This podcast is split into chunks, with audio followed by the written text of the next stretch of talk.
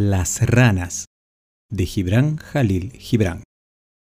Cierto día de verano, una rana dijo a su compañero, Temo que la gente que vive en aquella casa de la costa esté molesta por nuestro canto. Y su compañero respondió, Bueno, ¿acaso no nos molestan ellos con sus conversaciones durante nuestro silencio diurno? No olvidemos que a veces cantamos demasiado por la noche, dijo la rana. No olvidemos que ellos charlan y gritan mucho más durante el día, respondió su amigo. Dijo entonces la rana, ¿Y qué hay del esfuerzo que molesta a todo el vecindario con su croar prohibido por Dios? Más, replicó su amigo, ¿qué me dices del político y el sacerdote y el científico que llegan a estas costas y pueblan el aire con molestos ruidos? Bien, dijo entonces el primero, pero seamos mejores que estos seres humanos. Guardemos silencio por la noche y mantengamos las canciones en nuestros corazones, aun cuando la luna reclame nuestro ritmo y las estrellas nuestra rima. Al menos callemos por una noche, o dos, o aún por tres noches.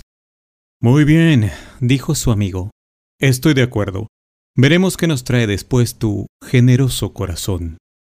Aquella noche las ranas callaron y permanecieron silenciosas la noche siguiente y nuevamente la tercera noche. Y aunque resulte difícil de relatar, la mujer charlatana que vivía en la casa junto al lago bajó para el desayuno al tercer día y gritó a su marido no he dormido estas tres noches. Me sentía segura durmiendo con el canto de las ranas en mis oídos, pero algo debe haber sucedido, pues no han cantado por tres noches. Estoy casi medio loca por falta de sueño.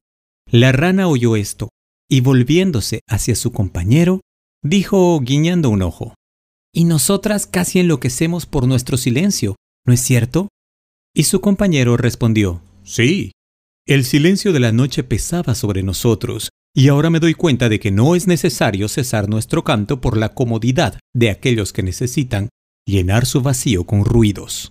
Y aquella noche la luna no reclamó vanamente sus ritmos, ni las estrellas sus rimas.